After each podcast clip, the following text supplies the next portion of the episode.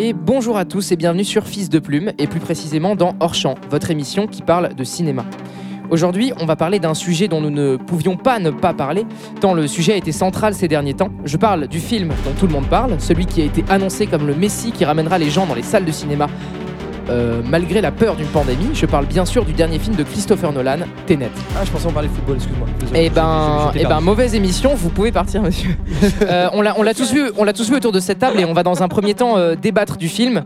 Après, on va étendre le sujet sur euh, le réalisateur et puis on, on écoutera en fin d'émission Simon qui nous parlera des enjeux un peu économiques du film. Ouais, vite fait. Mais du coup, oui, enfin voilà, il, va, il va nous parler un peu de, de pourquoi est-ce que ce film-là il est important. Donc du coup, je vais d'abord introduire un peu mes invités. Donc euh, on a Simon autour de la table euh, que vous connaissez bien. Bonsoir. Bonjour, c'est moi. Oui. On a aussi Yoannis que vous connaissez bien, euh, qui est déjà intervenu euh, dans plusieurs émissions. Bah oui, c'est moi. Voilà, c'est lui évidemment. Et euh, on a euh, une nouvelle arrivante. Je crois que c'est la première émission que tu fais sur Fils de Plume. Donc euh, salut Jude. Bonsoir. Bonsoir. Et, euh, et, et du coup, on va, euh, on va d'abord revenir sur le film Tenet. Ça va être le sujet vraiment central euh, de l'émission. Euh, donc d'abord, on va peut-être commencer par un, un petit tour de table pour, euh, pour savoir ce que chacun d'entre nous a pensé du film. Ça va être galère, il y a pas trop la place pour tourner là. Euh, ouais, puis il y a beaucoup de choses aussi sur la table. Donc euh, ça va être un peu chiant. J'avais pas compris. Non, non, mais l'écoutez pas, il, il prend des trucs pas nets dans son corps. C'est pas un mec euh, sain. net. Oh Alors Ça dit quoi maintenant Alors Elle est de jambe ou en pas, fait, ce n'est pas une émission euh, sur le cinéma, c'est une émission euh, humour. Voilà.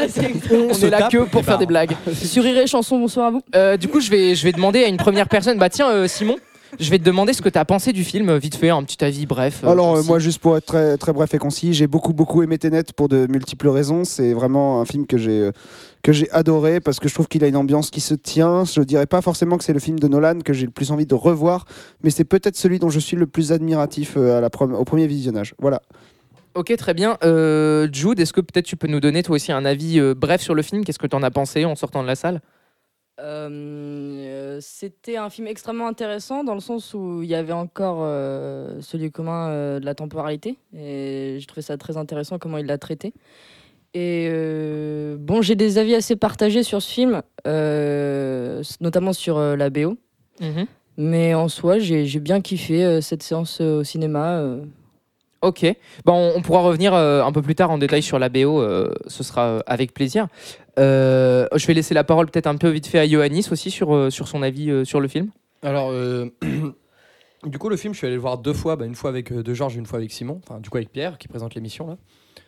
Parce que de Georges ici, personne sait qui oui, c'est. du coup, ouais, ouais, ouais, euh, du coup, je suis allé le voir avec euh, deux fois et euh, cha- avec euh, avec euh, deux personnes différentes, donc qui sont autour de cette table. Et euh, c'est le film que j'avais de Nolan qui m'a donné le plus envie de revoir, tu vois. Euh, bah, c'est que les autres, euh, je suis pas allé les voir au cinéma déjà, donc euh, quand ils sont sortis, j'avais, je savais que je pouvais les revoir direct, tac, en DVD ou en Blu-ray, je pouvais les revoir directement.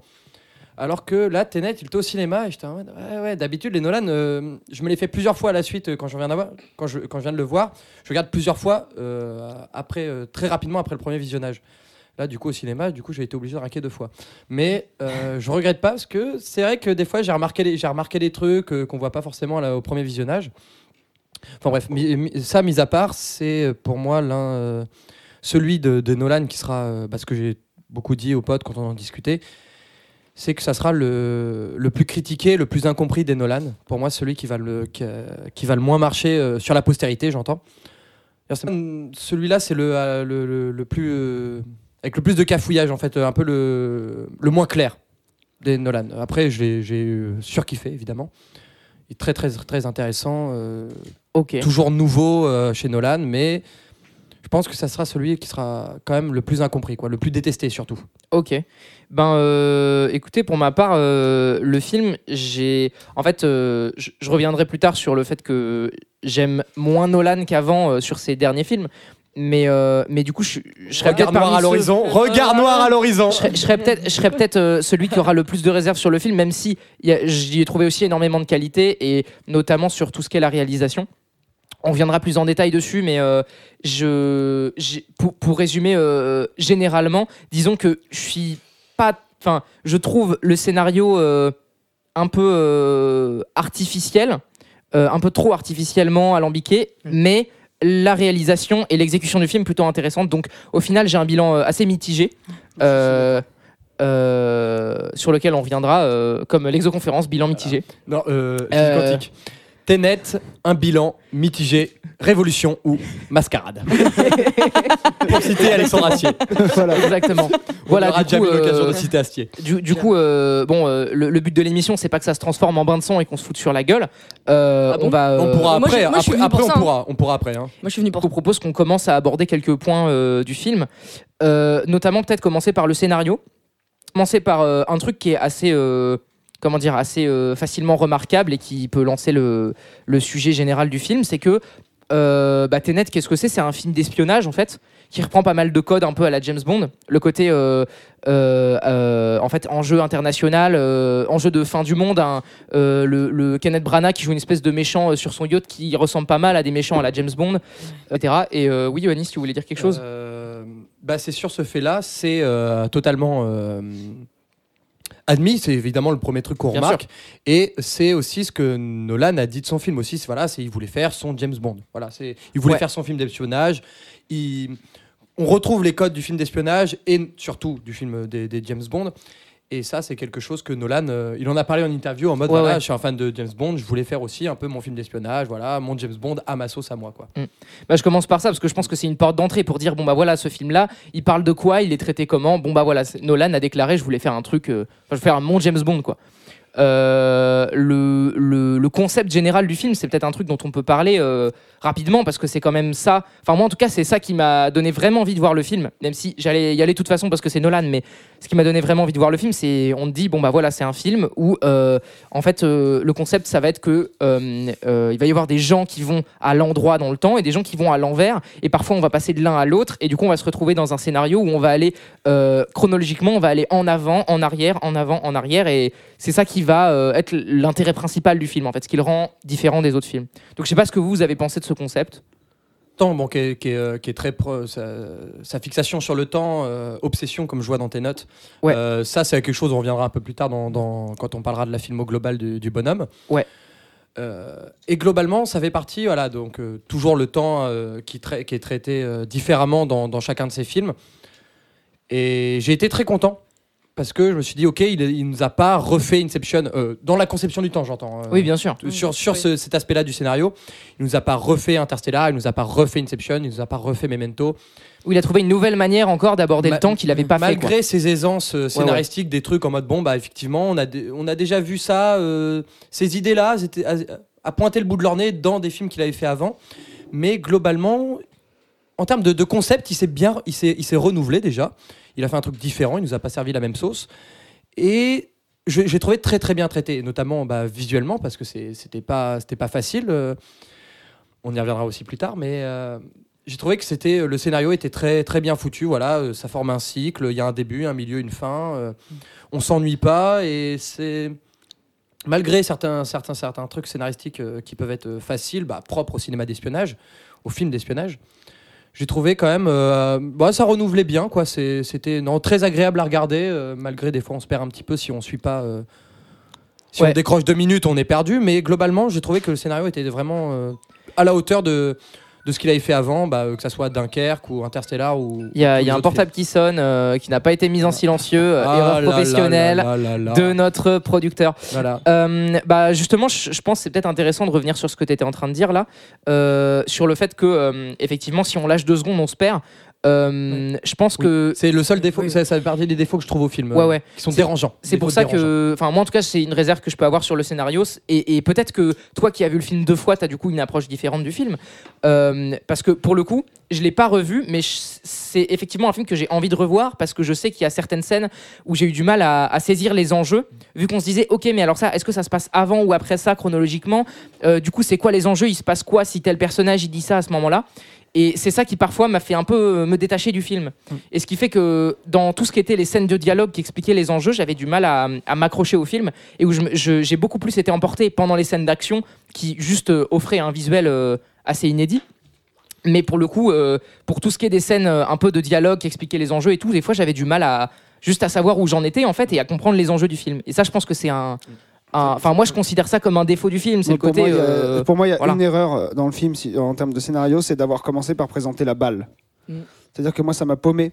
Parce que, en fait, je, Ah, ah, Excuse-moi, tu parles de la balle dans l'opéra ou Non, euh, la- après? la- après, la balle Ouais. après. Ah, oui, quand avec la- avec la arrivent et puis qu'elle scientifique, là. explique, voilà. Ouais. Et moi, je me suis dit, d'accord, donc en fait, il y a des objets qui maîtrisent machin. Et en fait, j'ai mis vraiment du temps à intégrer en fait le fait que du futur qui renvoie les objets dans l'autre sens, enfin machin. Non, en fait, c'est juste que. Enfin, le coup de la vente de balles, je trouve que ça m'a fait cafouiller la compréhension du film plus que nécessaire. C'est que- bien que le film ait l'air un peu compliqué pour que les, tu ressentes comme les personnages la complexité de cet univers-là. Euh, là, il y a des moments où c'était pour moi artificiellement rendu compliqué. Là où en fait, au final, le concept, une fois que tu as saisi les, les bases, il est très simple. Oui. Ouais. Moi, j'aurais préféré avoir une, une phrase du genre euh, Le temps est inéluctable, tout ce qui va arriver arrivera. Ouais, ça c'est ça c'est très euh, Quelque chose- interstellar au final. quelque, chose qui, quelque chose qui, Ouais. euh, qui, euh, qui m'explique cette notion-là, parce que c'est un truc que j'ai mis du temps à comprendre. Dans, dans le film, le fait que justement, tu, je me dis, mais oui, mais comment c'est possible que les mecs, euh, ils, ils mettent. Enfin, tu vois, il y a qu'un moment où il le dit, c'est euh, attends de te voir sortir de la machine de l'autre côté. Ouais. Il faut que tu sois en même temps que. Enfin, voilà. Et. Non, de te voir rentrer dans la machine d'ailleurs. Et une fois que tu as compris comment fonctionnait le temps, je trouve que le film est très appréciable, mais je trouve qu'il met quand même du temps à savoir l'expliciter correctement. Et pour moi, c'est un peu. Il se consacre beaucoup sur le côté euh, espionnage et tout ça, et ça, c'est très réussi. Mais euh, il y a un petit manque sur le début du film sur le- un- la lisibilité de comment fonctionne le bousin. J'ai j'ai une euh, supposition là-dessus. Je ne sais pas si c'est vrai ou faux. euh, Peut-être tu Je voulais. voulais juste revenir Ouais. deux secondes sur la balle. Euh, merci Soren. Euh, ce, que, ce que je voulais dire sur la balle, c'est que je trouvais bien que ça soit introduit par la balle parce que euh, quand euh, la nana elle explique à- au protagoniste, oui, parce que le, le personnage prin- principal s'appelle personnage principal, donc le protagoniste, euh, parce que la balle on l'a déjà vu dans l'opéra. Il y a des gens qui l'avaient pas remarqué. Moi j'avais remarqué, j'avais remarqué la première fois, mais je savais pas où ça allait. Et il y a des gens qui n'avaient pas forcément fait gaffe. J'en avais discuté, euh, je sais plus avec qui. Il me semble que c'était avec Joséphine, qui avait pas fait gaffe à la balle au début dans l'opéra Ouais, mais c'est bizarre parce que c'est. mais tu vois qu'ils reparlent de la balle, mais ils expliquent pas. Effectivement, là où je suis d'accord, c'est qu'ils expliquent pas assez. C'est qu'à un moment donné, euh, là, Nolan, il devrait. Des fois, je, je- Ils expliquent trop ce qu'il faut pas. Ouais, ils expliquent pas. Ouais, ils expliquent. euh, ils expliquent trop ce qu'on s'en bat les couilles et d'autres trucs euh, qu'ils devraient expliquer. C'est quand je l'ai revu, j'étais en mode. Ok, Nolan, il aurait dû faire sur pause et t'installer dans la salle avec son canapé en mode. Bon, ok, alors cette balle là, on peut l'inverser parce que c'est une balle qui a été utilisée dans le futur. Ouais. Du coup, les autres balles, tu peux pas faire ça avec parce que c'est une autre balle qui a pas été utilisée dans le futur. Tu vois, t'es en mode, ouais, faut comprendre que les, les objets que tu peux inverser, c'est les objets qui ont servi dans le futur, qui ont été inversés dans le futur. Donc c'est des balles, il y a des balles que tu peux pas parce qu'elles n'ont pas été inversées plus tard. Du coup, tu un peu, ok, ok, t'as bien fait de mettre sur pause pour m'expliquer parce que là, du coup, je comprenais pas du tout quoi. euh. Mm. Et comme il met pas sur pause, bah du coup, bah tu mets un petit peu de temps vraiment à comprendre. La manière dont il t'explique, des fois, c'est pas, pas très clair. Bah euh, moi, moi là-dessus, ce qui me, ce qui m'avait perturbé, c'est surtout les, ouais, les mots employés en fait dans les scènes de dialogue. C'est que des fois, ils vont rendre inutilement un truc com- compliqué, alors que de base, c'est plutôt simple dans l'idée, et qu'en fait, c'est juste par la, la manière de l'expliquer. Et c'est là où, par exemple, je trouvais que ça souffrait un peu de la comparaison avec Inception, qui euh, avait une exposition qui est- que je trouvais beaucoup plus claire, et où du coup, j'étais en mode, bah c'est bon, ton concept, je le comprends. Qui est Très, et très, euh, clair dans Inception. voilà. Et où du coup, euh, en fait, bah, Inception, ouais, t'écoutes les dialogues, t'as compris le film. Et là, je trouvais ça un peu plus complexe, quoi. Bah, C'est-à-dire que pour une fois, on peut faire les reproches qu'on a, que les gens font euh, n'importe comment à Inception de dire c'est trop compliqué. Ils disent, les, les gens disent euh, de Inception qu'il est trop compliqué alors que c'est pas vrai, c'est un film très simple à comprendre. Oui, c'est juste faut écouter. mais, mais là, pour le coup, avec Tenet, c'est vrai. Là, il y a un côté, oui, enfin, t'as intérêt à être au taquet, et même en étant au taquet, t'as plutôt intérêt à même le voir deux fois. Oui, bah au deuxième visionnage, notamment euh, ce que j'avais euh, un, un- un- un truc que j'avais euh, la première fois que je l'avais vu donc avec Pierre. euh, à un moment donné, quand on est sorti de la salle, je lui ai dit Attends, à un moment donné, quand ils sont sur l'autoroute et tout, qu'ils volent le truc, je suis en mode Mais attends, pourquoi ils, ils- ils volent un objet bah, du coup, qui, qui- qu'on découvrira plus tard est une pièce essentielle au plan machiavélique euh, de, de Kenneth Bra- Branagh russe Euh, Là, j'avais pas compris. À un moment, il y a un dialogue, et puis, ok, la conclusion du dialogue, c'est que ok, je, dois, je dois voler ça. Et j'avais, je comprenais rien. J'étais en mode, mais attends, attends, du coup, il vole un truc pour le méchant, il vole un truc pour pas que le méchant l'ait. Je comprenais pas du tout où ça allait en fait. Mm, mm. Et quand je l'ai revu, j'étais en mode, ah oui, ok, d'accord. Sauf que ça- quand je l'ai revu, j'étais en mode, ok, c'est clair, mais mais c'est clair quand tu le sais, tu vois. Donc il y a beaucoup de trucs. C'est le problème de scénaristique de Tener, c'est que c'est clair quand tu sais déjà, en fait, pourquoi. Quand Ouais. tu comprends le pourquoi, quand tu as vu le film déjà, tu comprends les trucs. Mais la première fois, c'est vrai que c'est c'est un peu difficile euh, des fois euh, par manque de, de, de, de- de clarification. Bah, C'est vrai que ça manque de clarté sur, euh, sur euh, certains points. Moi, j'ai pas du tout envie de le revoir une deuxième fois. Tout simplement parce que je me suis quand même euh, ennuyée pendant ce film, en fait. Ok. Euh, Il y avait quand même des scènes ou des dialogues qui étaient quand même assez longs et. On peut renommer l'émission Bain de sang, s'il vous plaît? Calm down. Et, euh, et ouais, enfin, c'était. il Y a, hum, alors, il te met quand même dans l'ambiance euh, dès le début euh, avec euh, la scène dans l'opéra et tout, l'attentat, tout ça. Qui fait très Rises d'ailleurs. Ouais, c'est ça. Ouais, carrément. Et, euh, et en vrai, euh, pendant. Alors, faut savoir que je l'ai vu en VF. Et euh, pendant. Ouais. Ça, ouais, va- ouais. ça va être un de sang. Non. mais là, c'est dit. hein. Euh, grosse erreur. Et parce que la VF est pas. Non, elle est dégueulasse, hein, tu peux dire les mots. hein. Ouais, elle est immonde. Et je me suis quand même vachement ennuyée dans certaines scènes et avec certains personnages. Et j'ai été extrêmement déçue par les personnages dits féminins dans ce film. Encore une fois, c'est un personnage qui féminin qui subit la domination d'un homme et du coup, euh, elle, euh, enfin, elle- enfin, c'est pas qu'elle sert à rien, mais c'est que, bah, Elle est juste victime, quoi. mais c'est ça. Ouais, c'est ça. Et elle prend pas réellement les devants, quoi. Là-dessus, euh, je suis assez d'accord. Il y a, mais il y a quand même une forme de. Déjà, ça va plus loin. Le personnage principal, euh, le personnage pardon, euh, principal féminin, c'est euh, un personnage euh, féminin, donc euh, comme tu as dit, qui souffre euh, beaucoup de, de- de l'oppression de son, de- de son mari et bah, qui souffre d'ailleurs euh, exclusivement de ça, hein, et puis, Oui, oui. puis pas qu'un peu. Mais euh, à, des, à des- des films comme James Bond où le personnage féminin va rester très en retrait, mais va quand même servir euh, l'intrigue principale. Là, le personnage féminin ne sert pas du tout l'intrigue principale, ne va pas aider les héros vraiment, concrètement, mais elle va le s'aider elle-même à s'émanciper, je trouve. La différence avec euh, certains films de James Bond, c'est que le perso- personnage féminin s'émancipe de son mari, n'aide pas concrètement les héros, je trouve. Enfin, moins que dans, que dans un film comme James Bond, par exemple. Bah oui, mais elle n'aide pas les héros, mais les héros se servent d'elle. Les héros masculins se servent d'elle aussi pour, euh, euh, pour tuer. euh, Enfin. euh, Oui, mais il, a- mais il, mais il la sauve sans intérêt. Il, il la Ouais, sauve encore, il il la sauve pas, il- il la- sauve. Ils vont, enfin, elle vient, elle vient de se faire shooter par son mari, donc euh, ça, ça, ça, ça, ferait chier qu'il qu'il la sauve pas.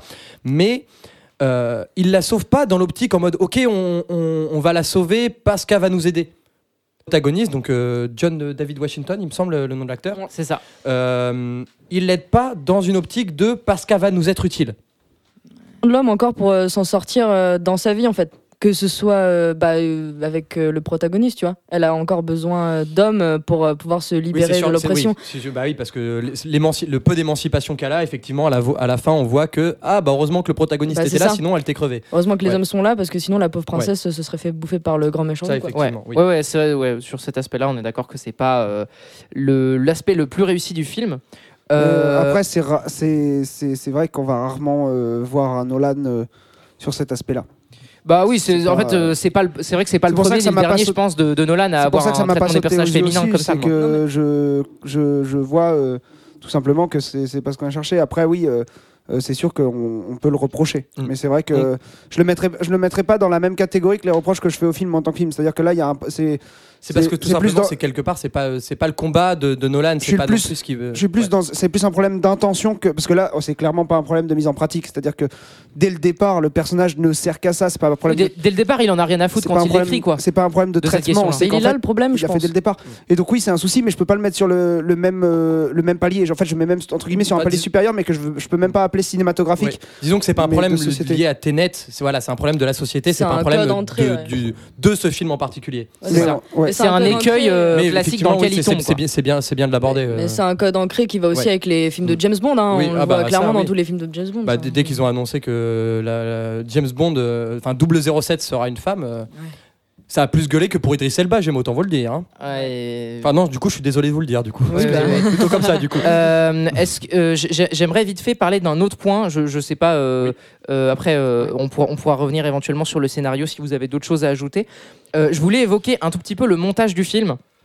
Que euh, bon bah moi euh, le montage euh, c'est un peu mon dada et en l'occurrence euh, dans Tenet euh, j'ai été assez perturbé parce que autant il y a beaucoup de scènes qui sont plutôt montées correctement et d'ailleurs d'ailleurs de ce que j'ai compris Alors, Ça s'annonce mal. le film Oui, est oui. monté. Voilà. point. Alors, il y a- il y a Voilà, un le film est monté, non d'accord. mais non mais ce que je veux dire c'est que Bohemian Rhapsody, le film est monté. Non, non, mais- un Oscar pas chaud. hein. Non, non, non, mais attends, ce qui, ce qui mérite quand même euh, un grand respect, notamment sur les scènes où il y a euh, les deux timelines qui se ouais. croisent, où il y a des gens en inversé, des gens normaux, parce que monter ça, ça doit être vraiment un casse-tête, et ils l'ont dit eux-mêmes que ça avait été un casse-tête à monter, notamment, je pense à- au climax de fin avec l'équipe bleue, l'équipe rouge. Ouais. Mais à côté de ça, Euh, euh, juste, euh, excusez-moi, euh, juste euh, citation de Nolan.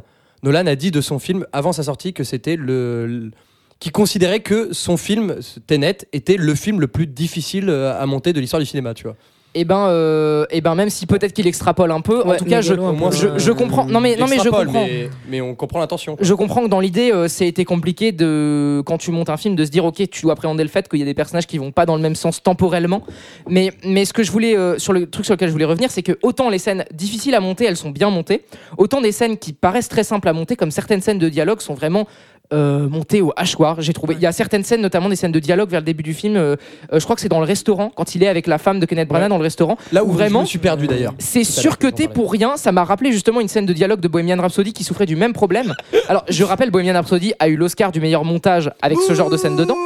Donc, donc pourquoi pas pour Tenet du coup mais, mais vraiment, il y a eu quelques scènes comme ça qui étaient vraiment, j'ai trouvé montées avec le cul et c'était spécifique à certaines scènes. Donc j'étais en mode, oui, c'est même pas un problème de, de l'équipe du film en fait. C'est juste qu'il y a certaines scènes où ils ont dû faire une connerie sur la production, Ouais. ils ont dû cou- vouloir couper des trucs ou quelque chose et au final, ça, ça rend un résultat. J'avais du mal à regarder. Il y a certaines scènes qui étaient censées être banales et juste nous exposer les enjeux de l'histoire où je pouvais pas les regarder, ça me, ça me détruisait la gueule quoi. C'était terrible. C'est Ah, peut-être pour ça que je me suis perdu à cette scène-là. La scène Ouais. dont tu parles notamment, c'est peut-être pour ça que je me suis perdu à ce moment-là. Alors moi, j'ai- je donnais pas ça à un problème de montage. Ah non, Euh, non, non, avec- euh, euh, quand il est dans le resto avec la femme euh, ouais. qui Ouais. va soi-disant se faire casser la gueule à la fin. euh, Ouais ouais ouais. Il y en a euh, deux trois comme ça en fait dans le film. là, euh, cette ça me sortait du film. C'est pas, c'est pas le montage du coup qui. Enfin, je donnais pas ça au montage, mais peut-être que bah, faudrait que je le revoie du coup euh, quand il sera sorti. Euh, Bah, moi ça m'a choqué le fait que euh, au bout d'un moment t'as vraiment peut-être- des peut-être à cause de ça, du coup, je me suis perdu en fait le montage trop rapide et que du coup, Ouais, je voyais plus où on était quoi. c'est que t'as des champs contre champs toutes les toutes les secondes, toutes les deux secondes, t'as vraiment des plans très courts. T'as l'impression d'être dans une scène d'action de Michael Bay, sauf que t'es dans une scène de dialogue de Nolan et du coup tu comprends pas. Et, euh, et d'autant plus que ce qui suit juste après avec la scène d'action dans la cuisine du restaurant et tout ça, ça, tout de suite on revient à un truc qui marche beaucoup mieux et enfin voilà j'ai trouvé ça très perturbant comme euh, comme truc et c'est la première fois que je voyais ça chez Nolan une telle euh, en fait littéralement ce qu'on pourrait appeler des erreurs de montage. Enfin moi je Ce qui trouve est que c'est des paradoxal parce que Nolan justement euh, euh, il était, on lui reprochait beaucoup ses scènes de combat je suis d'accord avec ça de- Ouais. et là pas du tout là Oui. ses scènes de combat sont très lisibles Les et scènes très, d'action sont très, très nickel, bien ouais, ouais. tournées et bien montées Bah, critique que je ne comprendrai pas, que je ne comprendrai, je pense jamais sur Christopher Nolan. Après, bon, je, je suis pas un pro en montage ou quoi que ce soit, mais euh, même pas du tout. Mais euh, en fait, mont- le montage des combats chez Nolan, c'est un Non, truc t'as- qui a, qui a beaucoup été reproché à The Dark Ah Knight ouais. Rises notamment. ah, moi je l'ai- mais moi, ce ah, qui m'a moi. jamais dérangé, j'ai même trouvé ça. ah, moi c'est pas Dark en Knight fait. Rises c'est Dark Knight tout court En fait c'est quelques Oh là là, scènes il y a y euh, certaines ah. scènes que je peux que, que, que je trouve Ah bah, en vomitives. en- ah bah moi, je, ah moi ça, me- ça me plaît beaucoup. Après, c'est peut-être un style de montage du coup qui me plaît et que du coup dont je Ouais. vois pas les défauts. Vois, mais c'est un, un truc qui me euh, dérange absolument juste pas. la- on en reparlera dans Ouais. la rétrospective sur ces Parce que, parce que là-dessus, pour le coup, j'ai eu l'occasion d'en parler avec euh, des potes à moi qui sont aussi monteurs. Et, et, et vraiment, on avait ce- ouais, cette même remarque, en fait, que on s'est montré certaines scènes de sa filmo Où euh, vraiment c'était illisible parce qu'à un moment donné c'était trop surcoté qu'il y avait genre je sais pas par exemple enfin il y avait un exemple qui est très souvent cité qui est dans Dark Knight Rises quand euh, euh, Catwoman arrive dans la prison et qu'elle elle brise les poignets d'un mec qui essaye de, de l'attraper J'adore. et vraiment, non, non, mais l'idée est géniale, mais en fait, la scène est mal filmée parce que t'as trois plans qui s'enchaînent super vite. Il y a trois plans qui s'enchaînent super vite. Il y en a aucun où tu vois clairement qu'elle lui brise les poignets. Et en plus, c'est une espèce de shorty de champ qui fait très bizarre. Et du coup, ça, ça donne un rendu qui, si tu y prêtes vraiment attention, tu te dis, ok, en fait, c'est c'est vraiment bizarre comme manière de faire. euh. Et, et là, en l'occurrence, c'est vrai que bah, dans les scènes d'action, le film, je suis d'accord avec toi, ne souffre pas de ce défaut. Donc ça, c'est un vrai progrès pour le coup dans, dans la carrière de Nolan. Ce truc de, ok, les scènes d'action, elles sont toutes nickel. Ce qui était, en général, il y avait une ou deux scènes d'action foirées dans ces films, pas plus, mais c'est un défaut qui, qui, Ouais. a- La- la- qui la- tend à s'absenter. La scène euh, avec Anataway euh, dans la prison, c'est euh, dans The Dark Knight Rises, c'est. Tu vois là, vous, vous me mettez le doigt sur des trucs qui me dérangent absolument pas en fait.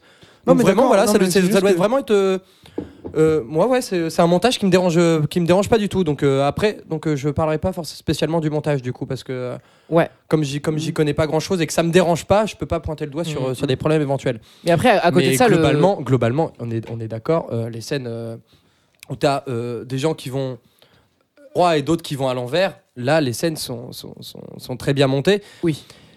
Mais évidemment, là, mais ça reste comme. Mais c'est bizarre parce que là, on voit que c'est bien monté, mais euh, c'est difficilement lisible, mais voulu parce qu'effectivement, bah, parce que tu peux pas rendre ça plus lisible parce que le, le combat final, on, on en parlait avec Simon, on va essayer de, de faire en sorte de, de retrouver. euh, je vais, je vais, je, je me l'achèterai quand il sortira, tu vois, et puis on va essayer de récupérer le dossier pour pour mettre le combat final à, à- à- à- Dans différents sens, ouais. dans différents sens. Je me dis, mais même quand tu le mets à- à- quand tu dois changer le montage, tu te dis.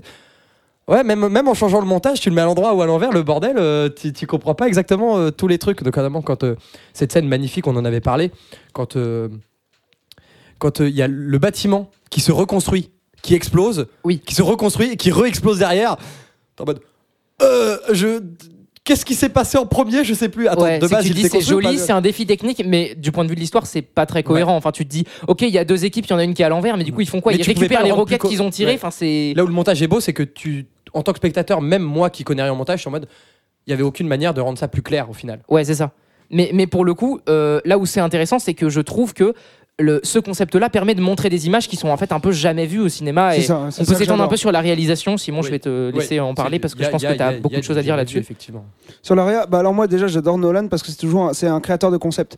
Déjà c'est Ouais. c'est- ça faisait quelques temps, enfin quelques temps, non c'est pas vrai parce que déjà son dernier c'était le cas, mais euh, il a fait quand même pas mal d'adaptations et de et d'adaptations aussi de scénarios de son frère. Et là ça fait longtemps qu'il n'avait pas vraiment fait un film. Le coécrit. Euh, oui coécrit, mais la plupart du temps c'est des histoires par son frère. Par exemple Memento c'est une histoire de son frère. Ok. Et euh, là, il se trouve que euh, c'est donc un scénario original, ce qui est rare de voir un scénario original euh, percé à cette échelle, écrit par lui-même. Donc, Donc, de se dire qu'un des plus gros budgets du cinéma a été écrit par une personne et réalisé par une personne sur un scénario original, non pas inspiré d'une œuvre, mais original. C'est-à-dire, c'est euh, ni une énorme. adaptation ni un remake. C'est ça que ça veut dire scénario original. Voilà. Ça veut pas dire que le scénario est spécifiquement original, mais voilà. Je Ça veut dire que ça s'appuie sur aucune œuvre euh, précédente. euh, Voilà. voilà. il peut y avoir des influences, mais on n'est pas sur une adaptation. Et en fait, donc là, c'est euh, déjà euh, assez impressionnant. Et comme c'est un créateur de concept, c'est comme s'il prenait sa liste des effets After Effects et qu'il en faisait un film. J'adore ça en fait. C'est-à-dire que là, il s'est dit euh, Ah putain, euh, on n'a pas vraiment de film qui a exploité le fait de, de mettre euh, quelqu'un à l'envers, tu vois. Et, et là, il se dit bah tiens, je vais carrément euh, en fait en faire tout un propos, tout un film. Donc ça, c'est vraiment, euh, j'adore ça, ce que j'appelle, c'est un mélange entre une œuvre et un exercice de style en Mhm. fait. C'est-à-dire Ouais. que c'est forcément une œuvre qui va aussi ouvrir la voie à d'autres films. Et ça, je trouve ça trop cool. Et là, il a été très très loin, très vite dans le délire, parce que lui, il fait pas les choses à moitié. Et donc, euh, j'ai trouvé ça extraordinaire. Après, finalement, ce que je préfère, ce que je trouve, ce qui m'a le plus rendu admiratif dans la réalisation, c'est paradoxalement, c'est toutes ces scènes euh, simples de dialogue. Alors déjà, euh, je vais, je vais dire un truc. Alors ça paraît con, euh, voilà, mais prendre un protagoniste. Protagoniste, c'est pas mal ça. Prendre un, un- un protagoniste euh, de, de couleur noire. Ouais. Au niveau de l'éclairage Mm. et au niveau de la prise de vue, c'est un calvaire en vrai. Ça, on en parle très peu, mais c'est euh, parce que forcément, devant n'importe quel fond un peu, euh, un petit peu euh, éclairé bah, de, de- de ciel et tout ça, Si, il va être sous-exposé. Il y a- il y a des scènes, notamment la scène du restaurant, où il y a très peu de lumière. Et justement, il a Et le réussi à faire. tu vois bien son visage. Donc ça prouve l'effort parce qu'il y a eu un, un- un- un vrai effort de fait sur la lumière qu'on remarque très peu parce qu'on la trouve très réaliste et froide. Mais en fait, c'est admirable de la rendre réaliste et froide avec le nombre de difficultés qu'il y avait euh, à la rendre bien, sachant qu'il il tourne en IMAX et tout. Et c'est la première fois que je vois, je ressentais vraiment l'IMAX. Je veux dire qu'il y a certaines scènes de, avec juste le flou, des, de- le vert des, des plans et de ça, que j'ai vraiment trouvé magnifique dans, le, dans la sobriété, mais très très très très belle. Et ça, Ouais. c'est ce qui m'a impressionné. Il y a une netteté, c'est impeccable. C'est le même chef-op que sur Dunkerque. Et déjà, euh, Dunkerque, j'ai trouvé que l'image était très jolie euh, et c'est la même patte. quoi. Hoyt, Hoyt Van, Van Hoytman.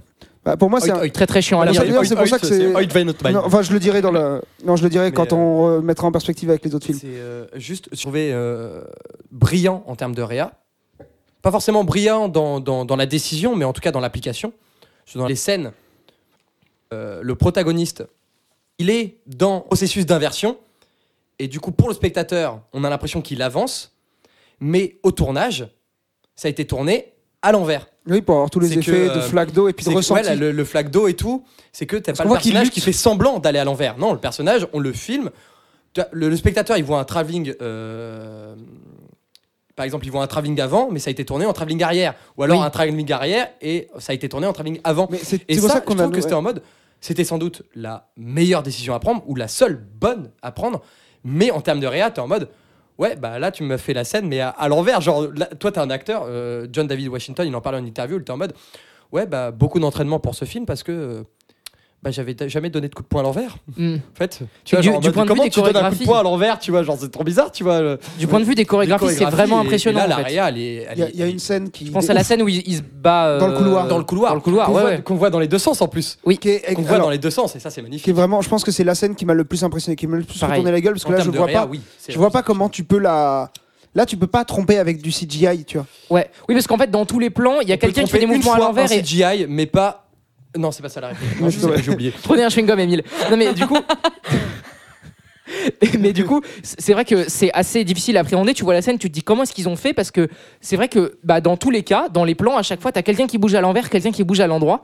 Et ce qu'ils ont dû faire toute une chorégraphie où le mec a l'air d'aller à l'envers alors qu'il va à l'endroit ou l'inverse. Et, et c'est vraiment, euh, c'est vraiment. Le travail est impressionnant de ce point de vue-là. Non, c'est- Euh, la c'est scène dans le c'est couloir, d'image elle- jamais vue. Elle a été tournée, entre que- guillemets, euh, elle a été tournée euh, euh, deux fois.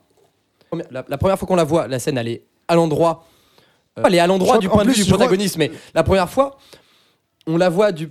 Euh, c'est parce que. dans- alors, c'est c'est difficile à expliquer parce que c'est le protagoniste qui s'affronte lui, qui s'affronte lui-même. Euh, alors, ouais, Ça, on c'est mettra, spoiler. on mettra une zone spoiler avant le, la. bah non, mais de toute la façon, on, par- chronique, on hein. par- on parle du film, euh, il, il meurt à la fin. Voilà. De- Pour l'instant, on a- Réservoir- vous avez vu des réservoirs dogs? Pour C'est l'instant, la on même a- chose. Pour l'instant, on avait pas- pour l'instant, on n'a pas spoilé. hein. Mais euh, ouais, non, mais de toute façon, on parle d'un film à partir. Non, mais ça, ça, on n'est pas d'accord sur le là-dessus. Bah, c'est que de toute façon, Bref, vu si- qu'on vu qu'on- Non, non, on en non. peut- on va parler du film Mais- pendant au moins une heure, euh, évidemment qu'on va spoiler. Ça, c'est on aurait Donc, dû le dire au début, euh, mais c'est pas évident. Donc le protagoniste, on va, on va dire protagoniste euh, en costume et protagoniste euh, militaire. Voilà. Ouais. Donc le personnage s'affronte lui-même, mais euh, la première fois qu'on le voit, on le, on le suit lui en costume, donc euh, cravate et tout ce qui s'ensuit, le, Win- le Windsor, tu connais anglais, tu vois. Et cette scène, elle a été tournée à l'endroit du point de vue de, du protagoniste euh, en Windsor, et après à l'endroit du point de vue du protagoniste habillé en militaire. Oui. Et du coup, bah, t'as pas la même. euh, il a été tourné. Il euh, il y a un. Il y a une fois où David, David Robert, euh, John David Washington. J'étais en mode euh, David Robert Mitchell Washington. N'importe quoi. Euh, La euh, fusion des deux. euh, Washington où il devait donner le coup de poing à l'endroit. Ils refont la scène, mais cette fois tu la donnes à l'envers. Tu vois, je suis en mode. Oui, bah oui. Tu vois, tu tournes à la fois la scène à l'endroit et à l'envers, la même Elle- scène. elle tu est- vois, elle est- ça- elle est en très, termes de réa, c'est exceptionnel. Quoi. Cette scène, elle est millimétrée. Cette scène, elle est extraordinaire. C'est le pivot du film. Mais euh, Bah, si cette scène ne là marche pas, le plus- reste du film il s'effondre. Là où est en plus la force, c'est que euh, l'acteur fait lui-même toutes les cascades. Oui. Alors peut-être qu'il a un cascadeur pour les scènes très très spécifiques, genre l'élastique et tout machin. Bah, surtout quand, euh, quand les il s'affronte quand- bah, quand il s'affronte lui-même. Oui. Quand il s'affronte lui-même, il y, a il y a lui et un cascadeur. Mais en revanche, il fait, euh, il fait toutes ces cascades. Il a, il a Oui. appris à, à se battre, à faire des trucs et à, à faire, à se battre à l'envers. Mm. Donc c'est, euh, c'est très, c'est un bel exploit. Carrément. Euh, Voilà, c'est fini, merci non- bien. Non, mais euh, du, du coup, euh, j'étais pas prêt à ce que tu termines ta phrase maintenant, mais euh, il y a plein encore d'autres points dont on peut parler sur le film, euh, notamment la, la BO, la musique du film. Euh, Jude, t'avais dit tout à l'heure que t'avais peut-être des trucs à dire dessus, donc euh, on va te laisser commencer sur euh, la musique de Tenet. Ouais. Euh, pff, euh, déçu. Euh, c'est le premier mot qui me vient à l'esprit. Euh, c'est très euh, Zimmer, hein, euh, même si c'est pas Zimmer qui a fait la, la BO, hein, mais euh, c'est très Zimmer. C'est Ludwig Göransson, Voilà, celui qui a fait Black Panther. Exactement. Et bon, j'ai. Je suis un peu partagée là-dessus parce que. En fait, il faut savoir que à la fin, à la fin du film, le générique Ah oui, non, mais ça- casse complètement l'ambiance.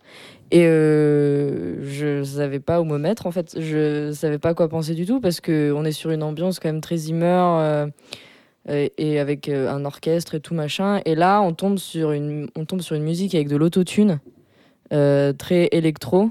Et j'ai trouvé que ça a vraiment euh, niqué l'ambiance du film. Oui. Et sur, je suis restée sur ma faim en fait au niveau de la musique.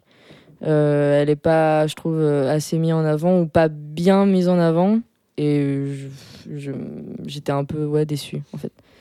Euh, juste sur, sur la musique, parce comme on, parlait de- du, lien avec Zimmer, euh, quand j'ai vu le film, je savais pas que c'était pas que comme euh, Nolan n'avait pas bossé euh, bossé avec avec euh, Zimmer depuis euh, 2005. Depuis Batman Begins, donc depuis 2005. Donc, euh, Oui, c'est ça. à Il partir bosse avec lui depuis à- 2005. À, à- à partir de, de son, le troisième film de Nolan, donc Batman Begins, donc en 2005, il commence à bosser avec euh, Zimmer jusqu'en 2017. Et là, euh, moi, Tenet, donc je pensais que c'était Zimmer. Je me dis, bon, bah, euh, Nolan égale Zimmer. Mm. Et euh, à un moment donné, j'étais en mode. euh, pendant le film, vraiment, tout le long du film, je- je- pour moi, c'était Zimmer, quoi. Et quand j'ai vu le générique, j'étais en mode Ludwig Göransson, j'étais en mode. Ah Ah oui, ça, ça- ça- ce nom me dit quelque chose. Après, je me suis rendu compte que c'est celui qui avait fait les Black Panther, mais quand j'ai réécouté la BO euh, quand elle est sortie sur Deezer, j'étais en mode là, c'est- pas Zimmer, mais il y a du Zimmer et Mm. du Junkie XL. Junkie XL qui a fait euh, notamment la BO de Mad Max Fury Road. Et euh, Zimmer et Junkie XL ont travaillé ensemble sur Batman vs Superman Dawn of Justice. Et euh, quand je me suis réécouté la BO, après j'ai écouté du Zimmer, notamment Inception, la musique d'Inception. Oui, après j'ai écouté la musique de Fury Road et j'étais en mode ouais bah tu fais un mix, tu fais un mix de, Fu- de Fury Road et de Inception et t'obtiens la musique de Tenet. Surtout ça c'est compte les pour moi euh, Ludwig Göransson ses influences pour le coup c'est vraiment Zimmer et Junkie XL. Alors, Dans les cordes, ouais, c'est très Zimmer. hein. Mais dans, après- dans les cordes et dans le dans, dans le surtout dans le pam pam pam. Oui. Ça c'est un truc qu'on retrouve à Dans la fois Inception. dans Inception mais surtout dans Mad Max Fury Road Ouais, de ça. XL. En effet, non, c'est vrai que. Alors, moi, la BO, elle m'a pas du tout posé problème parce qu'en fait, je trouve qu'elle est à l'image de la réalisation, c'est-à-dire Oui, qu'on arrive oui, oui. vraiment à quelque chose. Et même du scénario, c'est-à-dire chose de. euh, très épuré. En fait, c'est-à-dire que euh, euh, le personnage s'appelle le protagoniste, donc on est, il est pas fait pour qu'on le suive et pour qu'on s'attache à lui. Le, la, la réa, elle est très froide. Le film est très froid, ça n'a pas été répété, tu vois. C'est très clinique C'est en fait, fait, c'est C'est chirurgical. très très très chirurgical et en fait c'est comme s'il avait tellement donné. Pour moi c'est pour ça que j'appelle ça un film concept. C'est comme s'il avait vraiment décidé de délaguer tout ce qui pouvait être entre guillemets artistique presque j'allais dire pour faire fonctionner son concept dans toute sa froideur et dans toute euh, comment faire sublimer le concept parce qu'il y a que ça qui, qui prévaut. C'est ce concept là qu'il veut mettre en avant et c'est assez paradoxal en fait. Ouais, Je- euh, bah, euh, je voulais revenir juste sur le. Tout, quand on, tant qu'on est sur la musique, en fait, euh, je trouve que l'utilisation de la musique, moi, c'est le seul truc que j'aurais à dire dessus, c'est que il est très, euh, comment dire, il est très euh, utilitaire. C'est-à-dire que, en fait, le, la seule scène qui m'a marqué avec la musique, à part le générique de fin en mal, en mode, mais pourquoi, enfin, qu'est-ce que ça fout là Là-dessus, j'ai- Ouais, je mais suis ça, on d'accord peut avec vous l'enlever, tous. Je pense qu'il y a un... Voilà, mais au-delà de ça, l'autre euh, scène qui m'a marqué euh, avec de la musique, c'est en fait euh, tout, le, tout le climax où tu as en fait euh, les deux armées, donc euh, euh, l'équipe bleue et l'équipe rouge. Ouais. On n'est pas à Interville, mais c'est un peu le même concept. et ben, euh, J'ai cru voir une vachette passer dans le, pas- passer dans le champ à un moment bah, donné. bah, du coup, en fait, C'est peut-être euh, moi, ou- en termes de montage, le défi c'est qu'on alterne entre deux timelines, donc ceux qui vont à l'endroit, ceux qui vont à l'envers, et du coup, la musique s'adapte à ça, et du coup, euh, ça fait que euh, la musique elle passe de euh, le thème principal, enfin le thème de la musique, et ensuite le thème inversé quand tu vois l'équipe à l'envers, puis le thème à l'endroit, à l'envers, et du coup, Ah, je la musique. relevé ça. La Un musique, elle a un reverse, a côté extrêmement utile parce que du coup, ça permet de mieux comprendre. C'est-à-dire, si t'arrives pas à voir qu'à un moment donné, ils ont des brassards bleus, et ben le fait que la musique, elle va dans un certain sens, tu te dis, ok, c'est eux. En La tout cas, moi, ça m'a aidé à me repérer dans cette scène. Et, donc, et là où c'est big up à la musique pour son côté euh, utile et didactique. Et là où c'est où c'est rigolo, c'est demandé sur YouTube, hein, mon habitude, et euh, je tombe sur euh, musique de Tenet euh, à l'envers. Et puis quand je l'ai écouté, tu vois, je j'étais en mode, ok, ça ne sert à rien. J'étais en mode, c'est pas, je sais pas, j'ai l'impression d'écouter la même musique, tu vois. C'est qu'en fait, c'est tout le long. En fait, quand tu écoutes la musique de Tenet à l'envers, passages où t'as pas l'impression que c'est à l'envers. Globalement, c'est, t'as l'impression d'écouter un truc à l'envers, mais il y a des moments où c'est pas à l'envers. Et, et ça, c'est assez intéressant du coup de l'écouter la ça musique à l'envers, parce qu'il y a des passages où t'as pas l'impression qu'elle est à l'envers du C'est coup. pour ça que la musique, c'est que elle est- elle est- pour moi, quoi. la musique, elle est un peu l'image de la scène finale où là j'ai vu brassard bleu, brassard rouge. J'étais là, ok, c'est un paintball, on est quand même très loin de la subtilité de Nolan. Ouais, mais en même Et temps, en fait, de Réa, c'est. oh, oh, c'est, Et en fait, c'est parce qu'en hein. fait, on a l'impression qu'il a, il a tout, tout, tout ce qui pouvait être allégeable. Euh, à- sur certains niveaux visuellement artistiquement on va dire tout ce qui pouvait être allégeable artistiquement il l'a fait pour rendre le film plus clair c'est-à-dire tout est tout, tout est revu à la, à la baisse dans la subtilité de, de des bah, même j'ai envie de dire même l'écriture des personnages tu vois Ouais, Avec, qui est euh, très très minimaliste. en fait. protagoniste, le gentil, le méchant, euh, euh, bah, même, même la demoiselle en détresse, du coup, pour revenir un peu à ça.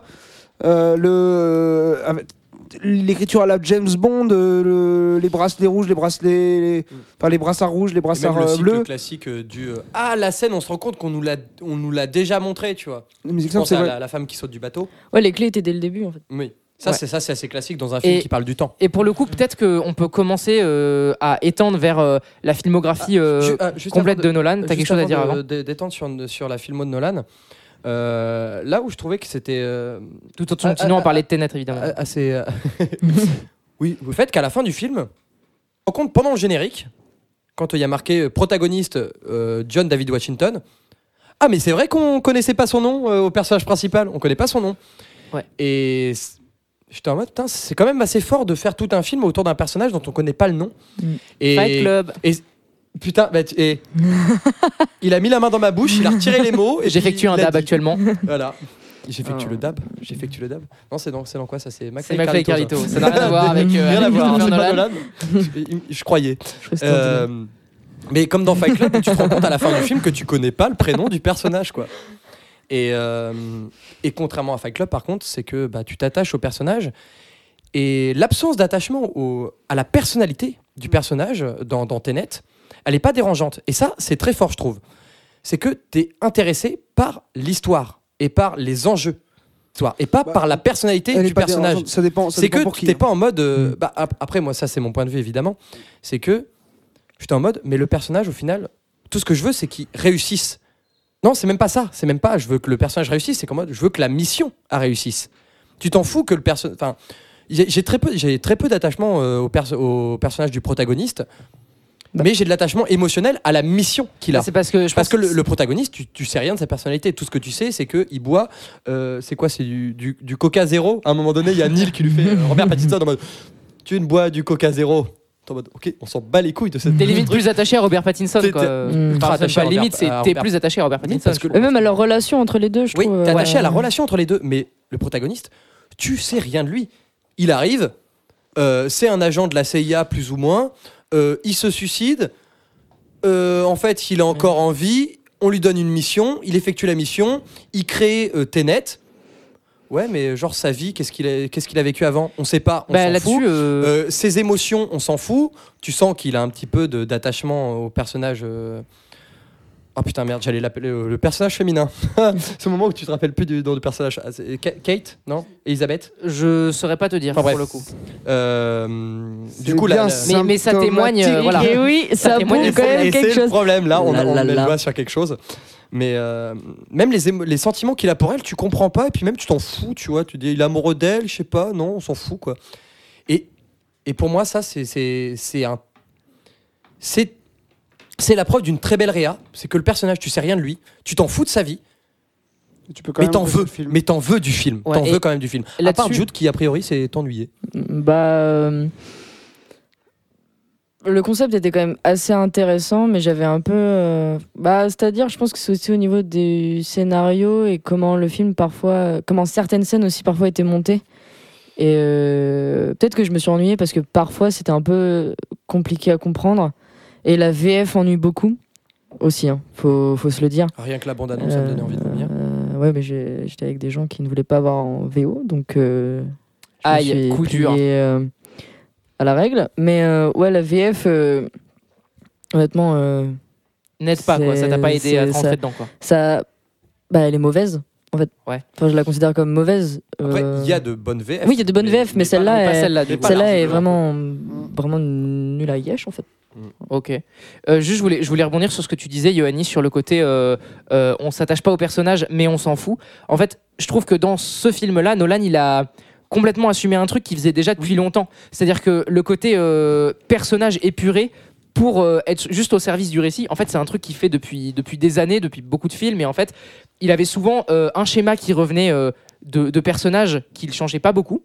Et de personnages principaux, j'entends, parce que dans les personnages secondaires, il y avait souvent des choses plus intéressantes, mais Mm. par exemple, tu vois, enfin, le personnage principal d'un Nolan, c'est souvent un personnage qui est assez seul, bon, mis à part Interstellar où il a une famille, mais où il se retrouve seul, et euh, où souvent euh, sa femme est décédée. Euh, c'est souvent un personnage qui va euh, se faire euh, piéger par quelqu'un et retrouver à devoir travailler pour quelqu'un. Et en fait, il y a souvent un, en fait, un schéma qui se répète vraiment parce que Nolan, ça l'intéresse pas vraiment, j'ai l'impression, de caractériser des personnages et d'inventer des personnages. Euh, Là-dessus, ça pourrait être euh, un anti-Amélie Poulain, si je pouvais comparer ça comme ça, dans le sens où il n'y a, pas du tout de fiche de personnage qui va te lister plein de détails inutiles. À l'inverse, on va même pas te donner les détails importants sur lui parce que lui, on s'en fout. Et ce qui importe, c'est ce qui lui arrive. En fait, c'est la mission qu'il accomplit. Du coup, je veux voir un remake de Mini Poulain par Ouais. Ce serait incroyable. Incroyable. Je ne pensais pas, Jean-Pierre Jeunet en. PLS Ou, ou un, ou- ou un remake de Tenet par. euh, par, euh, par Jean-Pierre Jeunet. par Jean-Pierre Jeunet. Oh, ça, ça peut être sympa par contre. Oh là là, oh me parlez pas de ça, je vais, je vais jouir dans mon slip. Euh, j'ai- des- problèmes avec Jeunet. Du, du- du coup, du, du coup, je trouve que là-dessus, c'est c'est assez intéressant qu'il assume complètement ça parce que. En fait, euh, depuis Dunkerque, euh, Nolan, il euh, coécrit plus ses scénarios avec son frère. Donc, c'est Dunkerque et Tenet qui ont été écrits uniquement par lui. Il me semble, si je dis pas de conneries. Et je, je trouve que ça a- se avant, voit. Avant, c'était de la coécriture, mais c'était pas avec son frère, notamment, notamment la, la trilogie Dark Knight. C'était c'était avec David S. Goyer, qui a notamment bossé sur beaucoup de films Marvel et bah, sur Man of Steel et, Mm. et sur Batman vs Superman. Ok.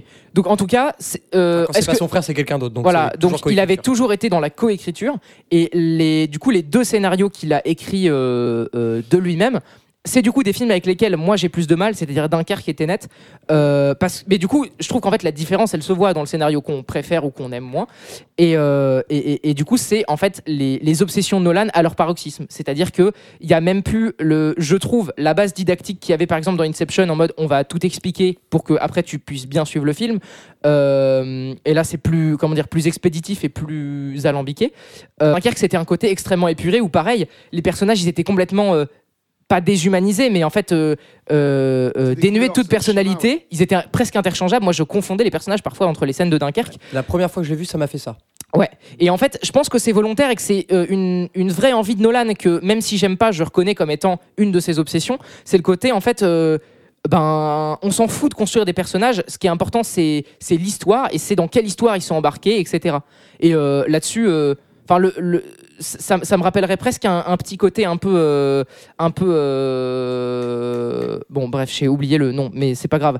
Euh, Parce que du coup, là, on a. On a Oui, j'attendais un truc. Nous, on est en suspens, là. Attends, un petit côté un, un côté ça me rappelle un côté un peu Kubrick c'est-à-dire perdu. ce qui c'est un truc qui me gêne euh, dans le cinéma de Kubrick que bon au-delà de ça euh, a marqué l'histoire du cinéma et je l'admire mais euh, ce côté euh, ce côté je m'en fous un peu du personnage je vais pas trop passer de temps à le caractériser ou à me soucier à ce que tu t'attaches à lui parce que ce qui est important c'est l'histoire qui lui arrive c'est les événements dans lesquels il est impliqué ça, et ça c'est, c'est, c'est quelque chose qui arrive de plus en plus au cinéma et que j'aime beaucoup. C'est qu'à un moment donné, c'est comme si, pour une, on commençait de plus en plus à admettre que le cinéma, c'est de raconter des histoires et que bah, le personnage, c'est pas forcément l'histoire, quoi.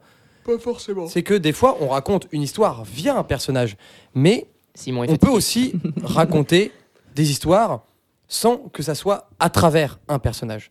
Oui. En effet. Voilà. Simon est d'accord, merci bien. Merci Simon, euh, Simon euh, est d'accord et Simon a peu dormi, je crois. euh. Du coup, je ne sais pas ce que, ce que vous pensez de, de ce truc-là. Bon. Moi, je sais que c'est un truc qui parfois peut m'empêcher de rentrer dans un récit, de me dire j'ai personne à qui m'attacher. Alors, en l'occurrence, dans Tenet, ça m'a moins gêné, mais c'est ce qui m'avait gêné dans Dunkerque, par exemple. Le Oui, côté, d'accord. j'ai vraiment personne à qui m'attacher parce que c'est un genre de film choral où il y a aucun personnage qui m'intéresse. Et en fait, c'est parce que, mais c'est parce que c'est pas l'ambition du film. Donc le film était réussi quand même. non, non, mais le film était réussi quand même pour le coup Dunkerque, mais c'est juste que du coup, j'arrivais pas à rentrer dedans à cause de ça. Oui, je suis d'accord. Parce que le seul, euh, Voilà. dans Dunkerque, le seul auquel. le- déteste rebondir. euh, Quand- la première fois que je l'ai vu donc au cinéma, j'étais un peu en mode. euh, aucun problème. je confondais les personnages. La deuxième fois que je l'ai vu, donc qui est qui est assez récemment d'ailleurs, ça fait partie Ouais. des seuls Nolan que j'ai pas euh, regardé 15 fois. Donc euh, Dunkerque que j'ai vu que deux fois. Et euh, quand je l'ai revu, j'étais en mode ok, le seul personnage que j'aime, pour qui j'ai de l'attachement, bah, c'est Kenneth Branagh. C'est le général qui est au bout de sa jetée et qui reste pour ses hommes. C'est le seul personnage qui a, euh, qui a une âme au final. Les autres, ils ont une âme, mais ils veulent, ils veulent survivre. Lui, c'est le seul qui n'est pas intéressé à sa survie en tant que personne. Lui, il s'intéresse à la survie de ses hommes. Ouais. Après, c'est parce que lui, il est un très peu moins en danger aussi. euh, Oui, il est, euh. il est moins en danger que les autres, mais c'est le seul. Oui, Mais du coup, tu le trouvais reste attachant derrière. par ça, Il reste derrière aussi. hein. Oui, oui, oui, c'est C'est vrai. le dernier, c'est le dernier qui se barre de la plage. Euh, et euh, et là-dessus, euh, enfin, moi en tout cas, c'est- c'est c'est un truc euh, qui pourrait me déranger dans le sens où j'ai préféré des films, par exemple Interstellar que je trouvais beaucoup plus touchant. Il était beaucoup plus classique dans son traitement des personnages parce que en fait pourquoi est-ce que c'est touchant? Parce que tu as une relation euh, d'un père à sa fille qui est du coup Ouais. plus classique. Euh, mais euh, le côté euh, un peu démesuré que ça prenait de, en fait ils vont être séparés par déjà des, des milliards d'années-lumière et puis aussi des potentiellement des dizaines et des dizaines d'années et ben euh, c'était ça qui était assez déchirant et du coup même si c'était euh, assez classique en mode bon bah un schéma familial quoi et ben euh, je trouvais ça plus touchant et c'est je pense que c'est pas ce qui intéresse Nolan de, de, de toucher les émotions en tout cas peut-être pas en priorité celle-ci quoi Bah, en même temps, dans Interstellar, il a triché, il a pris Matthew McConaughey. Bah Tout le monde est amoureux de Matthew McConaughey. euh.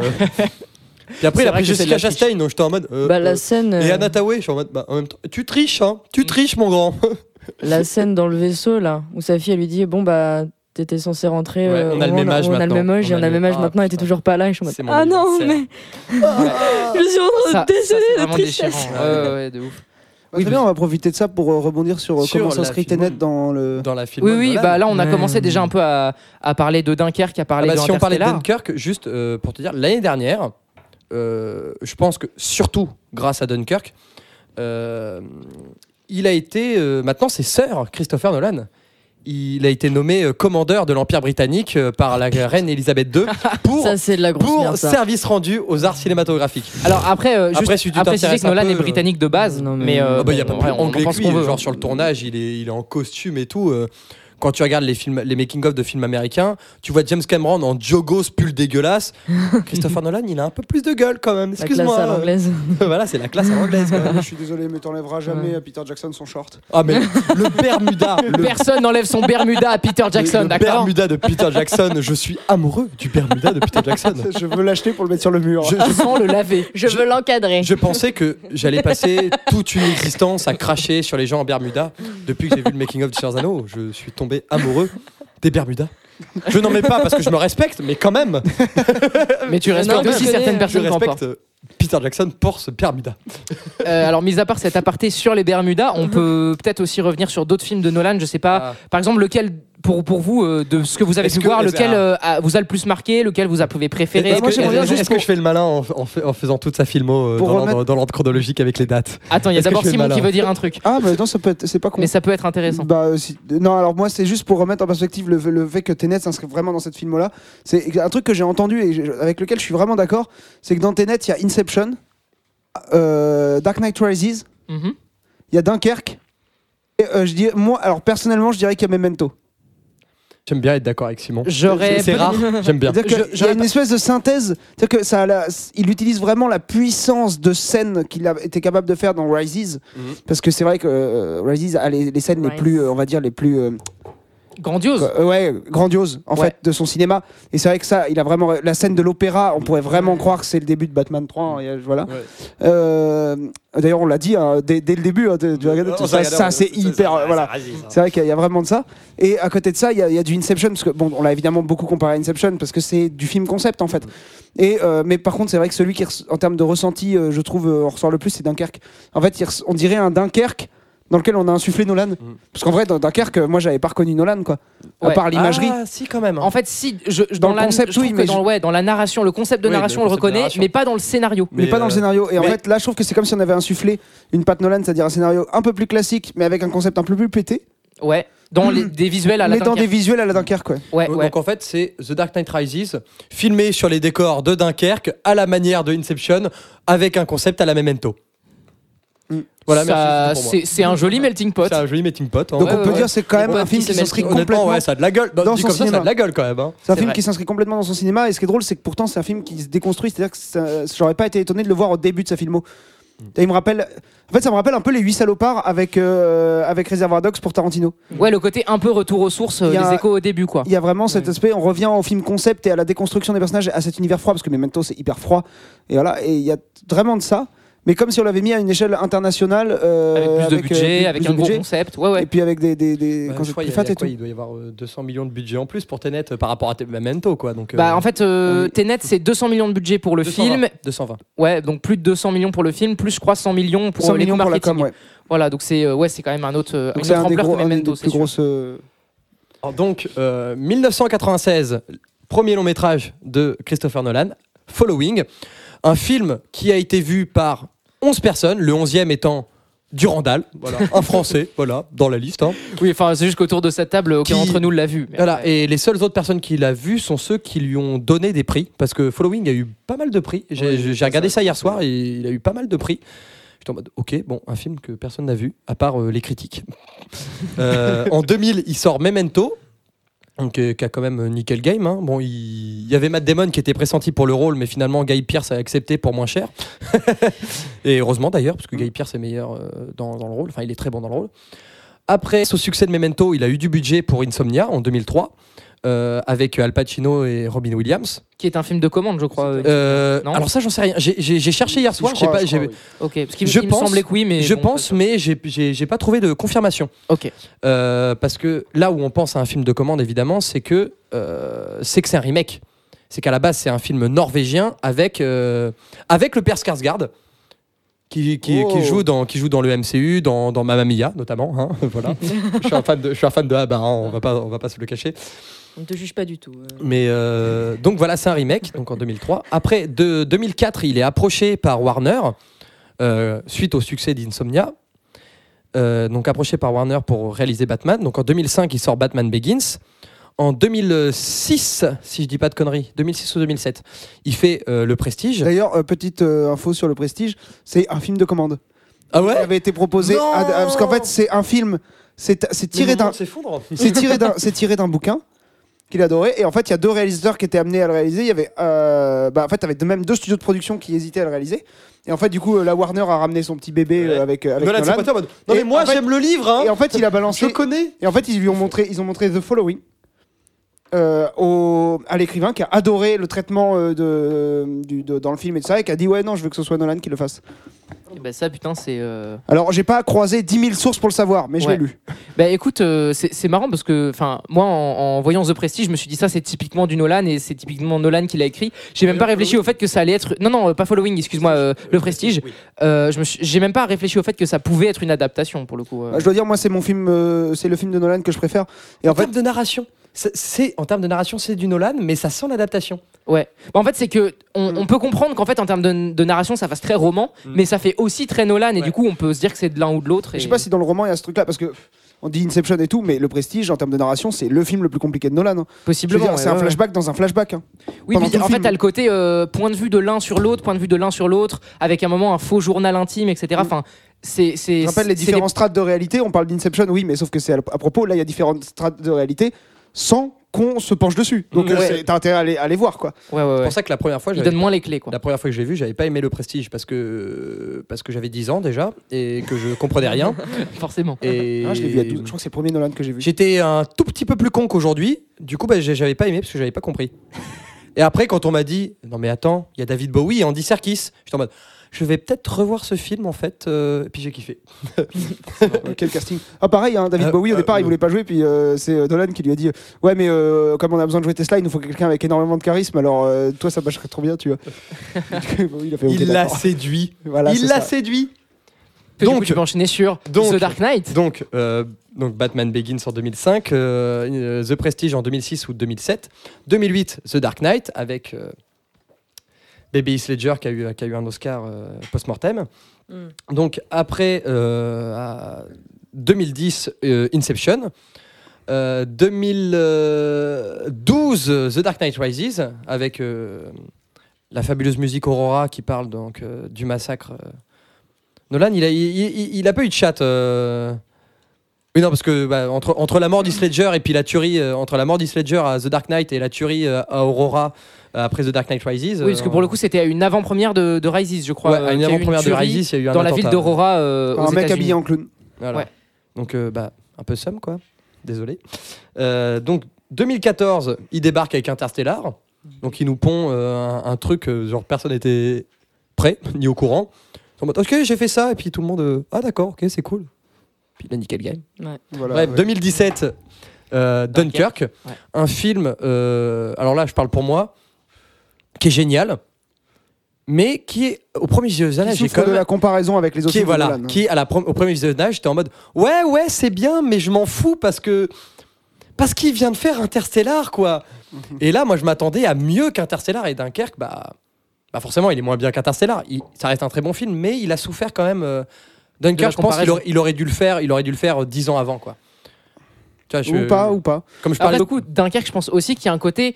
Tu parlais du fait que Tenet, c'est un peu un exercice de style. Je pense que Dunkerque, à sa manière, c'est aussi un exercice Ça- de ouais, style. complètement. Oui, et c'est aussi dit, parce bah, que c'est une histoire qui lui tient à cœur, quoi, parce que son, son grand-père, il, il- il était à Dunkirk. Ouais. De la même manière que Sam Mendes pour euh, 1917, son grand-père, il, 1917, il était dans les tranchées, quoi. Ouais. Donc c'est une histoire qui lui tient beaucoup à cœur. Son, il me semble, si je dis pas de conneries, si je confonds pas euh, Sam Mendes et, et- et Nolan, parce qu'ils ont tous les deux un peu la même histoire.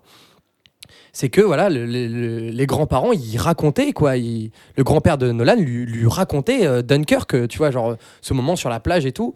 Ouais, donc il y a un côté euh, aussi assez personnel. En Ouais, fait, c'est finalement. euh. Dunkirk, c'est quelque part le film le plus personnel de, No- de No- de Nolan. En termes d'histoire de famille, tu vois, d'ambition de, de raconter une histoire euh, qui lui est propre à lui, tu vois. Ouais. Mais ça, Alors qu'il y a des personnages assez peu définis, c'est marrant, euh, euh, et, donc, euh, 2020, Tenet.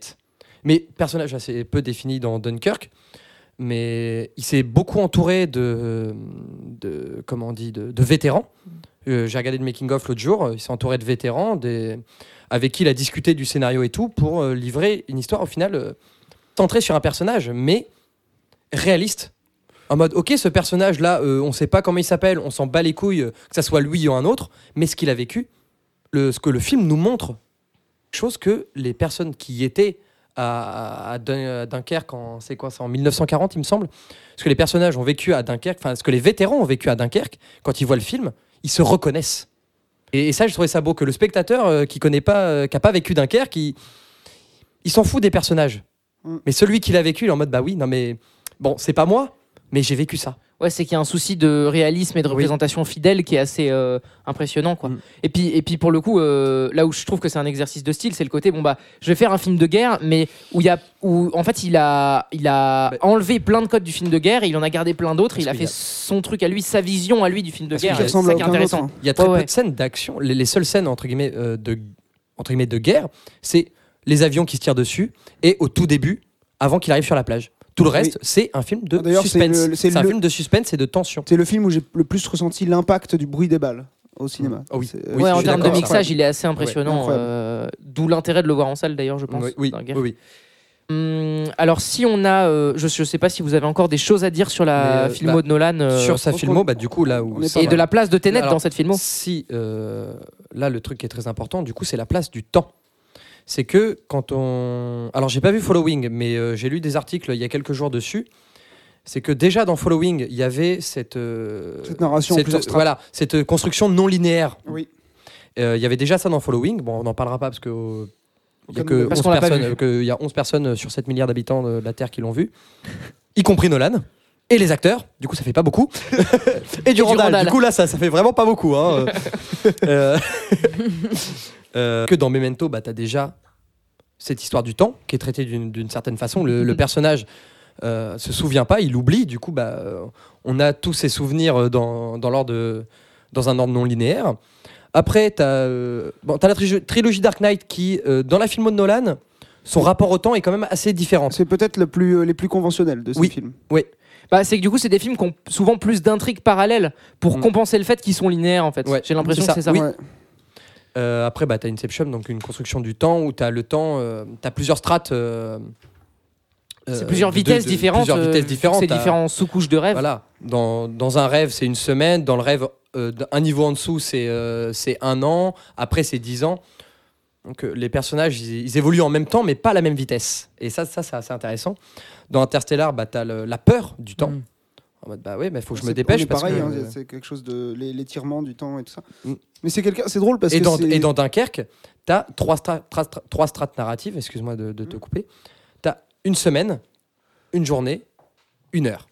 Euh, Tout le long du film, tu vois euh, le- l'avion de- de Tom Hardy, ça se passe sur une heure.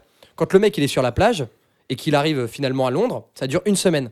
Kylian Murphy euh, sur le bateau, c'est une journée. Et il te mélange tout ça. alterne entre tout ça, ouais. Et à la fin du film, tu arrives à te retrouver. quand même. Mais que à la ce fin. qui- Ce qui est très drôle, c'est que Nolan, c'est quand même un des, un des gars qui a exploré le- la notion de temps euh, comme jamais au cinéma. Et avec Tenet, il, il, il réexplore à nouveau. Encore plus. Et ce qui est D'une très, autre, d'une autre manière. et ce qui est très drôle, c'est qu'il a exploré de plusieurs manières différentes, mais sans jamais parler de voyage dans le temps. Bah du coup, euh, Tenet Parce pourrait qu'en fait, presque être on parle- la parle- première manière d'aborder ça en fait. C'est-à-dire que lui, il parle de l'étirement du temps, du ressenti, du temps re- relatif, de, euh, de, de, de l'inversion. De- de la mais- mémoire. Mais- Mais... il parle pas de voyage dans le temps. Ouais. Et aussi, euh, je tiens à dire un truc que je trouve très intéressant euh, avec Nolan, c'est que le temps, c'est pas seulement une obsession thématique, c'est que c'est aussi une obsession formelle. Ouais. C'est-à-dire qu'il a toujours la volonté de, euh, de raconter son récit de manière non linéaire et non classique. Oui. Et euh, du coup, il va traiter du temps dans la manière de, par exemple, euh, bah, Memento, c'est un récit qu'il a, qui est construit à l'envers, avec en plus des flashbacks en plein milieu pour pas te simplifier la chose. Ouais. Jouer sur les points de vue, enfin toujours raconter le, le- ce qu'on appelle le récit, en fait, parce que le, le- le récit, c'est la forme que prend l'histoire. Raconter l'histoire, donc à travers un récit qui va toujours être non linéaire et donc jouer avec le temps sur la forme du film et pas seulement dans euh, sa thématique. Et ça, je trouve que c'est très intéressant. Là où Dun- euh, Dunkirk peut être euh, différent, c'est que film qui a l'air linéaire.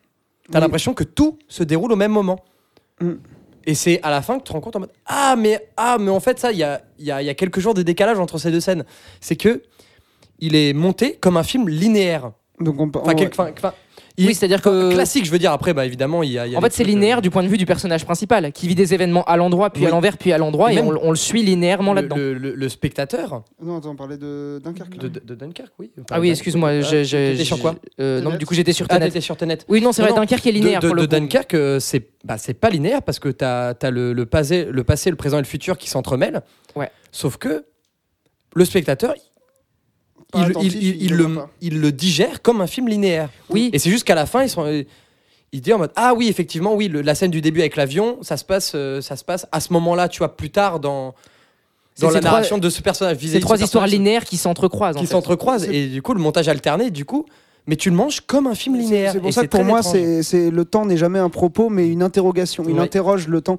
Rien que dans, dans, dans Tenet, finalement, la plus grosse interrogation qu'on a, qu'on a, c'est euh, est-ce que les, les faits sont, euh, sont irréversibles? Est-ce que euh, quelque chose qui va se passer se passera? Enfin, est-ce qu'on peut modifier le futur? Non, euh, par, rapport au présent. Et dans l'univers de Tenet, c'est pas le cas. Le futur se passera quoi qu'il arrive. Les personnages, ils le savent. Et en fait, ils obéissent à ce qu'ils à ce qu'ils ont déjà vu, en fait.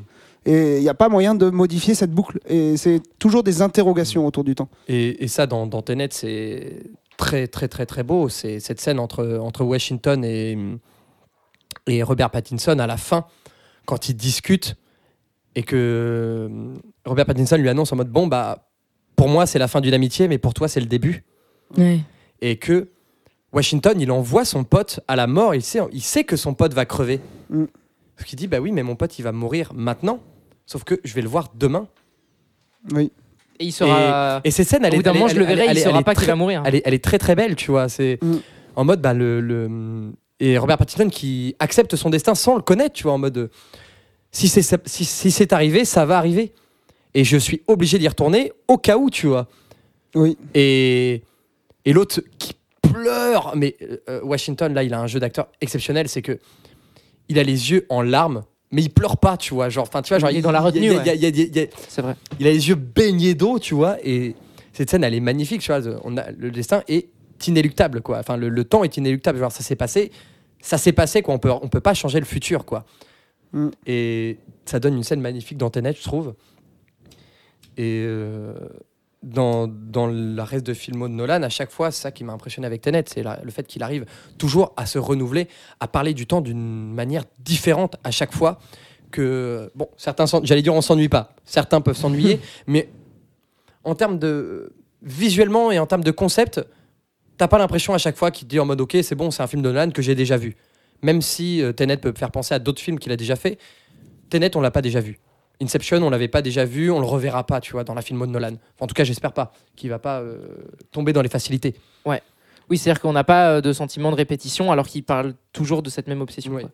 On va peut-être euh, on va peut-être enchaîner sur euh, un, un bref passage sur euh, ce qui peut être des, des enjeux. euh, Très rapidement, parce qu'en fait, Tenet, on parlait du Messie au début d'émission, effectivement. Tenet, c'est un, c'est euh, voilà, c'est un peu compliqué parce que ça a été amené comme étant justement, bah oui, voilà, comme tu l'as dit, le Messie du cinéma, celui qui allait sauver les salles.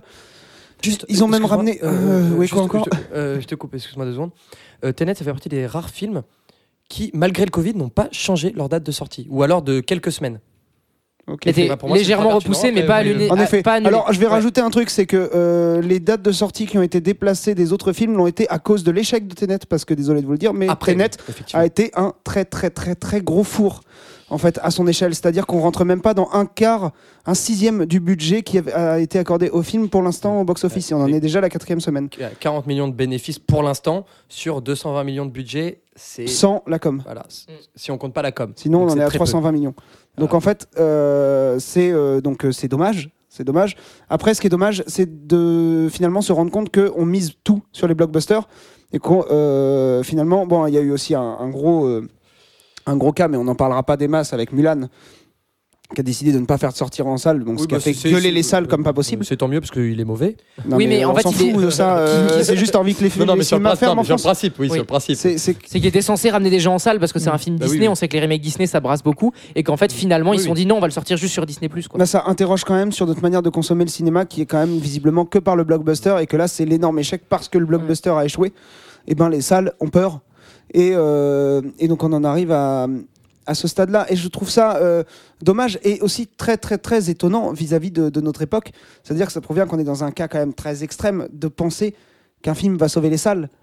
Parce que euh, ça n'aurait pas été le cas il y a, il y a de penser ces choses-là. Il y a 10 ans, on disait oui, bah, il y, a- il y a 10 blockbusters qui sortent dans l'année. euh, Mm. Là, on est là, putain, un seul film pour booster les salles. Ça veut dire que les attentes sont énormes et ça veut dire qu'en fait, c'est c'est ce genre de film qui, qui fait tout fonctionner. Donc, euh, ça interroge beaucoup en fait sur notre manière de voir le- l'industrie du cinéma et, notre manière de la consommer. Et, euh, et c'est euh, c'est un peu dommage d'en arriver là parce que là, dernièrement, est sorti un super film, par exemple, en France qui a mieux marché que ce qu'on pouvait croire. Et ça, c'est cool. C'est Blood Machine, Oui. euh, qui est un super euh, film de science-fiction qui dure 50 minutes et il y avait 50 minutes de making-of avec, qui est sorti que 4 jours en France Ce qui a été assez peu distribué. et qui a euh, été très peu distribué parce que c'est un film complètement, mais plus qu'indépendant. En fait, c'est un film qui vient du C'est un film crowdfunding. de garage. C'est un film de garage et euh, c'est génial. Et, Et donc, ce film, il a eu la chance et j'étais très très très très heureux pour ce film. d'avoir du succès. Il a eu du succès tellement que bah, il y avait quatre jours, comme euh, Simon le disait, il y a eu quatre jours de, de, de séance. Il a été à, à l'affiche pendant quatre jours.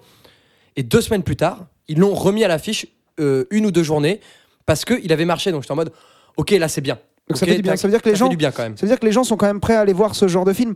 Et euh, ça provient aussi, parce que Tenet a, a- a montré quand même euh, une énorme communication et tout ça, que les salles vont assez mal pour qu'on en- arrive là. C'est-à-dire pour qu'on en arrive à ce que Tenet n'ait pas du tout le, succès estompé, alors que c'était le film, un peu comme un Tarantino et tout ça, où on sait que ça rassemble.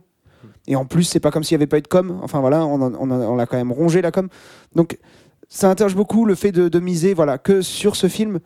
Et, euh, et ça en dit long sur euh, à quel point euh, la culture a pris cher avec le Covid. Au point que finalement maintenant on n'est plus là aller voir des films, mais aller voir un film. Et aller voir euh, celui-là par exemple, et, et, euh, on va, on va tout mettre là-dessus. On est sur une, euh, une, une période, je sais pas vers où on va se diriger, mais j'ai l'impression qu'on est quand même un peu sur une plaque tournante de l'histoire du cinéma entre l'apogée du streaming et le Covid qui est venu enfoncer le clou. Le cinéma ne va pas mourir et Tenet n'aurait pas ressuscité le cinéma parce que le cinéma n'est pas qu'au cinéma. Le cinéma est aussi en streaming et partout. Et voilà, bon, ça c'est un avis qui m'est personnel, mais je pars du principe qu'il faut avoir de la culture dans tous les sens et c'est pas parce qu'on a une cuisine à la maison qu'on peut pas aller au restaurant. Mais ça euh, fait quand même un peu peur euh, vis- vis-à-vis justement de l'état du des cinémas, des salles de cinéma. Le, le streaming ne s'est jamais aussi bien porté évidemment, mais par contre, euh, on est en- ça, ça commence à, à puer un petit peu à ce niveau-là et il faut pas hésiter à aller voir des films en salle. Bah, et là, pour le coup, des, des films comme Tenet ou Blood Machine, pour prouver que les films ind- indépendants peuvent aussi être là, peuvent valoir le coup d'aller au cinéma. Parce que là, en l'occurrence, pour ces deux-là, c'est les deux derniers que je suis allé voir, c'est des expériences sensorielles qu'on ne peut pas vivre euh, pareil, hors cinéma. Donc euh, c'est un petit peu un, appel à dire euh, de, toujours aller voir des films. Franchement, ça va. On peut digérer une séance euh, avec un masque. Pour la plupart, ça se fait assez bien. On finit par l'oublier. Et il faut pas hésiter. Faut pas hésiter à y aller et, à, foncer voir des, films encore au cinéma parce que là, ça pue un peu plus que jamais. Voilà. On a toujours dit que le streaming, que la VHS, que les DVD, que la télé tuerait le cinéma. Ça, c'est pas le cas. C'est pas la concurrence qui tue le cinéma. C'est juste ne pas y aller. Et là, il se trouve que les gens n'ont pas, euh, ont réellement baissé leurs influences au cinéma, contrairement à l'arrivée du streaming et tout ça, où qui n'avait pas tant que ça impacté. Après, euh, sans, sans partir dans un débat, il y a, y a quand même aussi un fait que euh, ça serait dommage aussi des fois que des- certains films ne sortent pas au cinéma. Tu vois, bon, on parlait de Mulan. Bon, Mulan, bon, c'est- un mauvais film, mais, mais là, le Fincher annonce au prochain film qui va sortir dans pas longtemps sur Netflix. Je suis content parce que du coup, je l'aurais entre guillemets sans payer quoi. Enfin, bon, entre guillemets, bon, paye Netflix, mais je sais quand même, tu te dis, ah, bah, t'as un Fincher, il sort un film. Bon, Fincher, c'est pas, c'est pas non plus euh, n'importe qui. C'est pas vois. Joel Rigolo. C'est pas Joel Rigolo. Bon, je suis moins fan de Scorsese, mais pareil pour The Irishman, tu vois. Tu te dis, bah, The Irishman, il est sorti dans trois salles de cinéma à New York. Tu te dis, bah ouais. Ouais. Ouais, c'est que c'est des films où ça, film, ça fout le envie de le seum de au pas les voir en, en salle, quoi. Ouais, Ah c'est ouais, surtout ça. ça, Fincher, j'aimerais, j'aimerais, j'aimerais, euh, enfin, euh, manque son prochain film sur, euh, sur le tournage, euh, sur, enfin, sur l'écriture du scénario de Citizen Kane. J'ai envie de le voir au cinéma, ce film. vois. on fera peut-être euh, une. Mais euh, On fera une émission on fera une émission qui, qui parle de ça parce qu'il faudra parler aussi du format physique et de toutes ces Oui. choses-là, mais c'est d'autres enjeux. Mais voilà, Ouais. c'est juste pour dire que Tenet, il a eu un rôle qui était qui n'est jamais vraiment arrivé dans l'histoire du cinéma, c'est-à-dire que les gens l'ont vu comme le Messie. Euh, Il y a des centaines de milliers de films, pour pas dire des millions, qui, s- qui, qui- qui se font euh, euh, chaque année. C'est jamais arrivé qu'on mise tout sur un film et qu'en en gros là c'est comme si l'industrie du cinéma en voulait à Tenet Bah ouais. d'avoir essayé d'être trop ça. compliqué, d'être trop film d'auteur, de pas être assez accessible. Comme si en fait finalement le cinéma avait plus besoin actuellement d'un Mulan ou d'un Black Widow qu'à d'un Tenet, alors qu'en fait le cinéma il a besoin de diversité, il a besoin de tout. Et euh, Nolan n'a absolument pas à faire de concessions parce que euh, les films attendent de, lui euh, qu'il ait du succès. Bien sûr, et puis lui, au moins, il a eu, comment dire, les gens qui ont produit Tenet, ils ont eu le courage d'aller le distribuer en salle par cette période-là, alors qu'il y a plein d'autres blockbusters qui ont décidé de, de repousser le truc, quoi, et de se Ah, dire, Fast euh, and Mulan, Furious, en fait, on le James sort pas, Bond, euh, euh, Fast and Furious, James Bond, Black Widow, euh, Euh, Dune, Dune, on sait pas encore. hein. Camelot. Ouais. Camelot, Camelot. bon, euh, Camelot, bon, il est pas Bah, repoussé à longtemps. Il va sortir normalement euh, le mois prochain, mais bon. Normalement. on, croise les doigts. On croise les Normalement. On doigts. fera une émission pour vous dire ce qu'on en Oh, a bah. Camelot, on fera une émission, c'est sûr. hein. évidemment. Ça fait 10 ans qu'il Euh, est censé sortir. hein. Euh, euh, on, va, euh, on va conclure l'émission euh, là-dessus. Si vous voulez dire un, un petit mot de la fin, euh, Simon et Jude, euh, libre à vous. Regardez Blood Machine. Ouais, de Seth Ickerman, donc euh, deux réals qui s'appellent Seth Ickerman. Regardez ce film. Bonne soirée. Euh, C'était donc, C'était Jude, mesdames et messieurs, applaudissez-la bien fort c'était donc, euh, c'était donc la première édition de Hors Champ, si on suit notre planning, euh, donc sur Tenet de Christopher Nolan. Merci d'avoir suivi cette émission jusqu'au bout. Simon, elle a duré combien de temps à peu près? 1h25. Ok, et ben euh, merci si vous êtes toujours là. Et euh, on vous dit à bientôt sur Fils de Plume, à bientôt dans Hors Champ pour plus de cinéma. On vous aime, allez au cinéma Est-ce qui est-ce qui va dire jingle? Jingle